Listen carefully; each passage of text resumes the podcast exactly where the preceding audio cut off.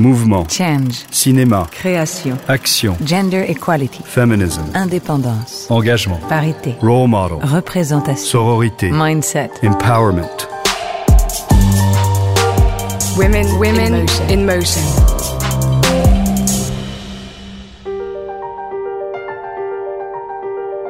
Il faut trouver des archives pour raconter notre propre histoire et insérer toutes les voix, les voix des gens qui ont été opprimés pendant plusieurs années.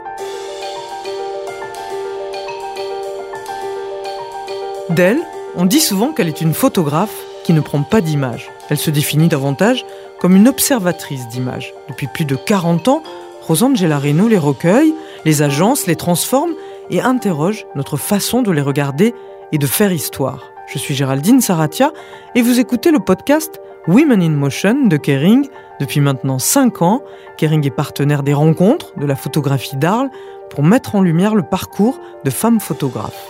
Rosangela Reno, lauréate du prix Women in Motion 2023 et qui expose tout l'été à Arles, mon invitée est l'une d'entre elles. Originaire du Brésil, Rosangela Reno étudie l'architecture et commence à travailler dans le champ photographique à la fin des années 80. Collectionneuse de photos, qu'elle chine dans les marchés du pays, albums de famille, cartes d'identité, elle s'intéresse aux archives et aux rapports que celles-ci entretiennent au Brésil avec la mémoire et l'oubli. Elle interroge leurs faiblesses et documente et met en scène dans des expositions, livres, installations, les images, les corps et les voix des oubliés, des opprimés, les voix des femmes. Les inégalités de genre et leur mise en évidence sont en effet une des lignes de force de son œuvre, politique et plastique, qui se déploie avec force, toujours en lien direct avec son pays, son histoire et ses évolutions. Dans cet épisode, on va parler de son parcours, de sa vision de la photographie, du Brésil, bien sûr, mais aussi des femmes photographes qui l'ont inspirée ou de l'importance de la transmission. Mais pour commencer, écoutons-la parler d'un aspect fondamental pour les femmes photographes, la reconnaissance, et nous expliquer ce que signifie pour elle aujourd'hui de recevoir le prix Women in Motion à Arles. J'ai trouvé ça euh, super important pour moi, surtout à ce moment-là dans ma vie. Je viens de faire euh, 60 ans et donc euh, avoir une espèce de reconnaissance euh, hors du Brésil, ça est devenu très important pour moi. Nous sommes plusieurs femmes qui travaillent sur la, la photographie, sur les arts contemporains. Au Brésil? Au Brésil, oui. Et historiquement parlant, il y a encore un, un environnement qui est masculin. Et ça change un peu. J'aime, j'aime beaucoup l'idée d'imaginer que je représente ces femmes, mes collègues d'un Ouais, côté. ouais. J'espère qu'elles vont considérer ça aussi comme Ouais. une espèce de représentation, même si je ne travaille pas exactement dans le domaine euh, photographique et, et, euh, strict. Je travaille comme euh, artiste visuel et j'ai toujours travaillé sur dans l'univers photographique. C'est ça ce qui m'a intéressé euh, depuis euh, 30 ans déjà. Justement, donc, on parlait du théâtre antique, du prix euh, Woman in Motion, euh, de cette œuvre, Daily Mirror, que vous allez représenter. C'est une œuvre qui date, enfin, vous l'avez la présentée, je crois, en 2001 la première fois. Et à l'origine de ce projet, il se passe que pendant des années, vous avez récolté dans la presse brésilienne des articles, des faits divers qui impliquaient d'autres Rosangelas, c'est-à-dire des femmes qui portaient le même prénom que vous et qui étaient mères, femmes au foyer, sans-abri, euh, députées, ouvrières. Enfin, il y a, je crois, 133 euh, portraits comme ça, puisque vous avez réenregistré des, des monologues intérieurs à partir de ces articles que vous avez ensuite, vous, interprétés et filmés. Alors, c'est quoi le sens de ce projet? Expliquez-nous un Hmm. petit peu. J'ai constitué une espèce de journal, un an dans la vie d'un personnage qui a mon nom. J'ai commencé à collectionner en, en 92 et j'ai fini en 2000. J'ai rempli euh, deux tiers de ce journal et j'ai invité une amie à moi, une grande amie à moi, Alicia Duarte Pena, à construire euh, ce personnage multiple.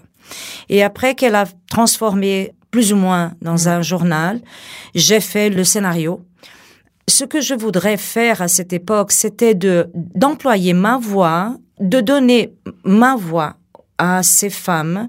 La plupart euh, étaient des femmes très simples et pauvres qui avaient des problèmes très simples. L'idée, c'était de, de constituer un personnage pluriel. Ce n'était pas donc une espèce de interprétation. Il y avait un minimum d'interprétation parce que c'était une espèce de transposition. Leur voix Mhm. et ma voix. Et comme je ne suis pas une actrice non plus, donc c'était pas à moi d'avoir le rôle d'interpréter ces femmes. Daily Mirror et cette histoire des Los Angeles, c'est une archive vivante en fait. Euh, L'archive, c'est quelque chose qui a une place centrale dans votre travail, dans ce que vous appelez votre recherche sur le photographique, puisque vous êtes plus dans une recherche sur le photographique que plus dans, la prise de photos. Enfin, ça, on en parlera. Euh, et donc, l'archive, elle nourrit vos collections, vos œuvres, vos livres. Est-ce que vous diriez que vous, vous êtes venu à la photographie par l'archive? J'ai commencé pendant des années 80 et euh, début de 90. Les archives n'étaient pas encore euh, quelque chose qui pourrait guider mon travail, mais ce qui était curieux, c'est que étant observatrice d'images et surtout avec des, des gens, Roland Barthes par exemple et, et Walter Benjamin, qui étaient deux écrivains qui, qui ont été très importants pour moi. et qui ont beaucoup écrit sur la photographie exactement. Et tout d'un coup, je me suis dit que probablement la photo serait l'endroit où je me sentirais euh, plus à l'aise, euh, surtout pour euh, toucher quelque chose de, de ce que je dis que c'est une, espèce de humanisme à, à partir des images. Après, j'ai commencé à collectionner plusieurs euh, des albums de famille, euh, des photos pour des cartes d'identité que j'ai trouvées dans des vieux vieux studios Ouais. du centre-ville de Rio. Et à partir de cette collection, j'ai commencé à établir un rapport avec les archives, pas seulement les archives qui existent, mais l'idée de constituer, de créer des archives. Et à partir de 95, quat- 94, j'ai commencé à travailler avec un, pour la première fois, j'ai travaillé avec un, l'archive de la capitale de Brasilia, euh, où j'ai découvert euh, les cartes d'identité, d'enregistrement des ouvriers qui ont construit Brasilia. Ça, c'était le vrai début pour moi, à mon avis Oui. parce que ça m'a montré aussi euh, quelque chose qui était un peu euh, nuagé, je peux dire ça, comme un- de- dès mon enfance, que c'est en une partie l'histoire du Brésil qui a été très mal racontée parce que j'ai passé toute mon enfance sous la dictature militaire. Ouais, vous, vous êtes né en 62, la dictature c'est en Ex- 64, donc vous avez grandi vraiment... euh, Ouais. Et donc, euh, ça m'a donné une espèce de clarté par rapport à l'opacité de l'histoire brésilienne. C'est ça, vous voulez dire qu'effectivement, il y a tout un sens particulier, un statut particulier de l'archive et un sens tout à fait politique à s'intéresser à l'archive en tant que femme brésilienne. Exactement. Derrida parle beaucoup de la pulsion de mort qu'il y a dans les archives et je pense que chez nous c'est le contraire. Il y a une, une pulsion de de, vie. vie.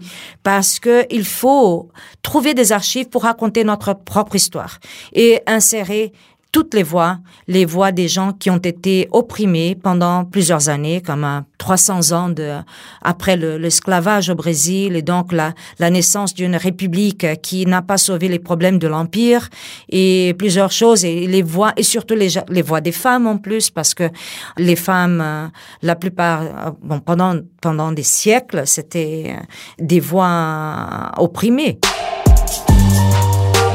Women, women in motion. Vous disiez, en tant que brésilienne, j'ai toujours vécu au milieu d'un manque de mémoire. Donc en fait, c'est ça, il y avait une difficulté d'accès, une opacité et Ouais. euh, une mainmise du pouvoir sur l'archive et sur l'histoire qui est racontée. Oui, il y a déjà la question qui, chez nous, est très claire. Utiliser le mot clair, c'est drôle, n'est-ce pas? Donc, pour ce cas-là, c'est la faiblesse de nos archives. La faiblesse de nos archives, elle n'est pas un, un- un accident, elle est un projet.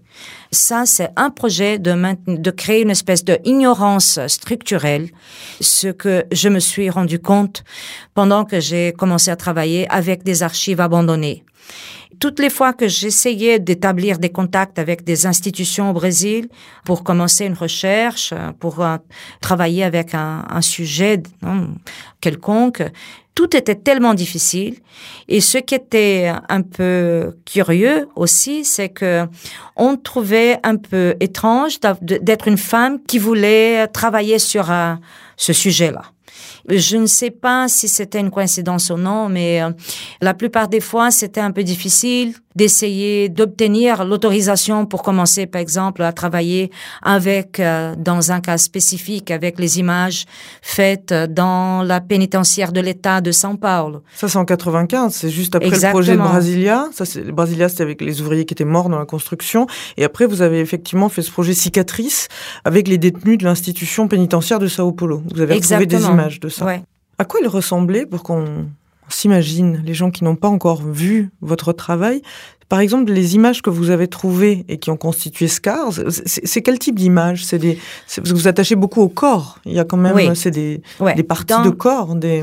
J'ai découvert cette collection qui a, a, été conçue dans les années, euh, probablement entre les années 10 et 20 du 20e siècle, avec des images des corps des prisonniers et la plupart, bien sûr, des hommes, mais il y a quelques femmes aussi.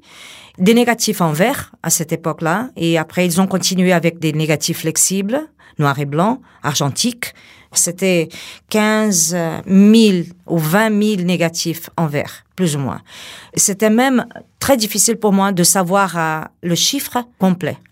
Et euh, il y avait les tatouages, des images de tatouages que d'un côté pourraient euh, être associées avec l'identification des gens et de l'autre côté, ça pourrait servir à des projets euh, scientifiques, disons, entre guillemets n'est-ce pas?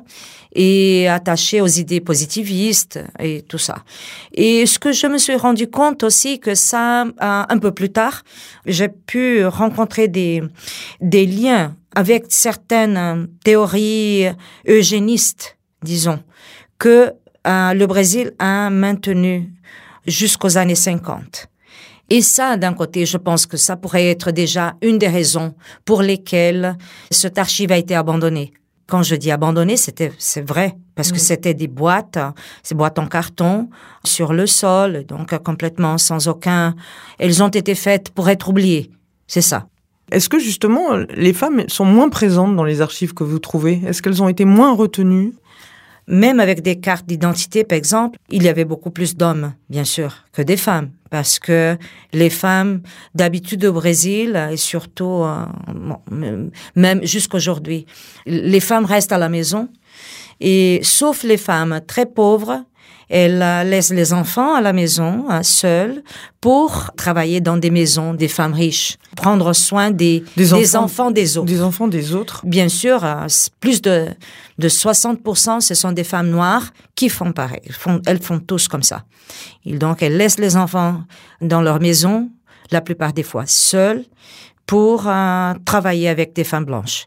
C'est la structure euh, de notre pays jusqu'aujourd'hui, donc ça me laisse euh, très mal. Je suis une femme blanche, je suis euh, sûre de tous les privilèges que j'ai vécus dans ma vie. Ça ne m'a empêché, bien sûr, de, de, de reconnaître cette euh, place privilégiée. Mais euh, il faut maintenant trouver une façon de sauver, sauver la population pauvre du Brésil et surtout les problèmes des femmes qui est encore très sérieux chez nous.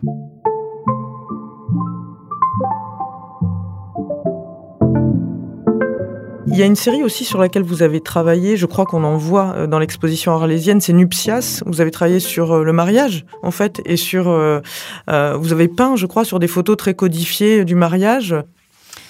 Je me suis rendu compte entre 2016 et 2017 que j'avais constitué une, une petite collection qui n'était plus petite à ce moment-là et de portraits de mariage. Surtout parce que j'ai toujours aimé ces photos et elles sont très faciles à trouver euh, dans des marchés opus, dans tous les pays où, où je vais et, je vais à tous les marchés opus que je peux quand je voyage. Et euh, ça, c'est un côté de l'histoire. L'autre côté de l'histoire, c'était le moment où Dilma, notre présidente au Brésil, a reçu un coup d'État. Elle a été euh, jugée par le Congrès qui a établi son, son impeachment.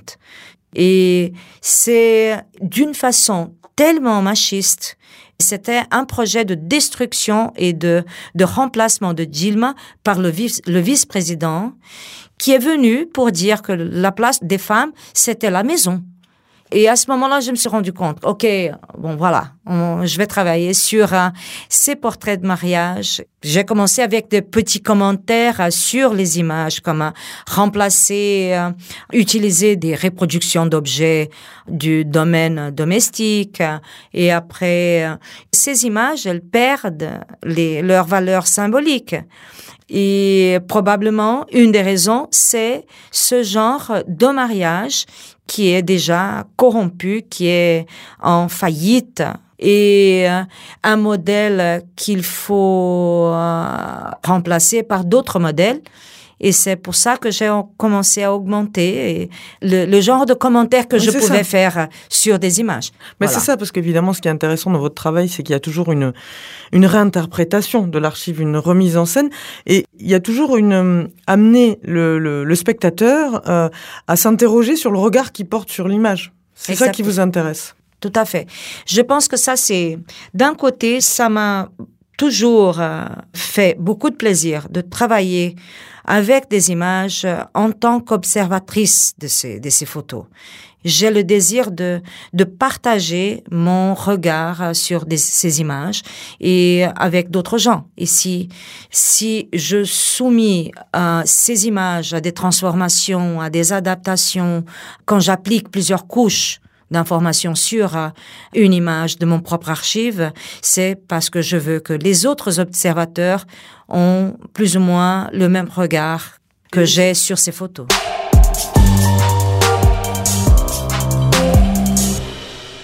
Alors, vous, on vous définit souvent comme une photographe qui prend très peu d'images ou pas d'images. Pourquoi est-ce que hum, vous avez choisi de ne pas prendre d'images? J'ai toujours pensé que les autres photographes euh, font des images qui sont plus belles que les miennes. Ça a commencé comme ça, et euh, mais c'est pas non, ce n'est pas la réponse la plus honnête. la réponse la plus honnête, c'est que j'ai toujours été super curieuse. Comment les gens regardent les choses, le monde? L'humanité, c'est ça.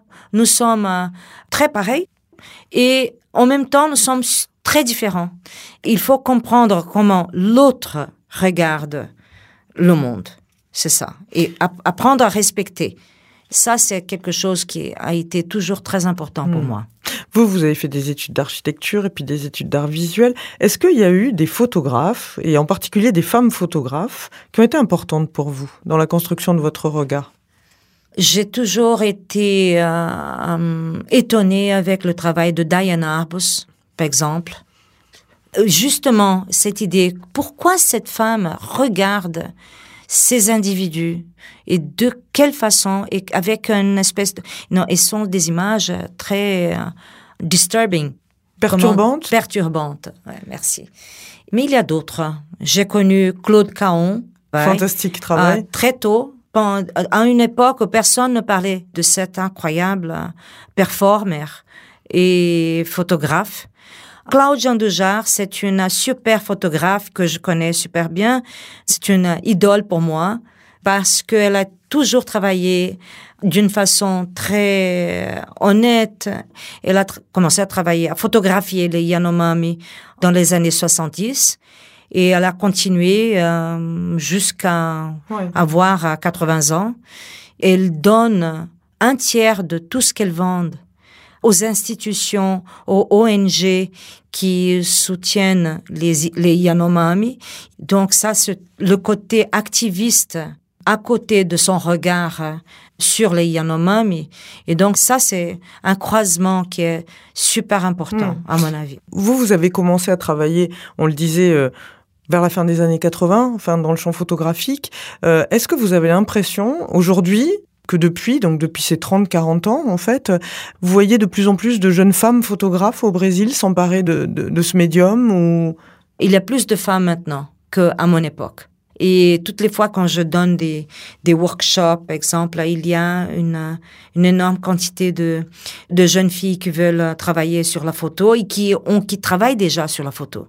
Et même il y a des artistes qui travaillent avec la photo et la vidéo, qui sont jeunes, comme Aline Mota, par exemple, au Brésil, qui a une façon très délicate de parler de sa femme, de, de sa famille. Et elle est une photographe noire. Elle a des, des projets très, très beaux du point de vue de documentation de, de ses origines, par exemple. Mais euh, euh, il y a toujours des projets dans des communautés euh, pauvres au Brésil. Il y a deux photographes qui ont commencé un projet de une espèce d'école école de photographie dans la favela da Maré, Observatório das Favelas, c'est le nom. La transmission, c'est important pour vous? Oui, toujours. Je pense que ça, c'est le manque par rapport à la transmission que j'ai eue pendant mon enfance et ma, mon adolescence avec toutes les, le manque de narrative, disons, par rapport à, à l'histoire de, de mon pays. Et la transmission, c'est je pense, la, la chose la plus importante maintenant. On parle beaucoup au Brésil de l'éducation, ce que ça représente comme pour nous d'avoir un vrai projet d'éducation au Brésil. Ça, c'est la seule façon d'avoir un vrai changement dans notre pays. Quel conseil vous donneriez, vous, à une jeune fille, une jeune femme qui voudrait devenir photographe? Je pense que je dirais ce que je dis toujours hein, quand j'ai des occasions, quand, euh, quand il y a un, un, workshop. Se placer toujours dans l'endroit de l'observateur d'une image. Étant photographe, on ne change pas le monde avec une image, mais on change beaucoup si on comprend l'image qu'on vient de faire.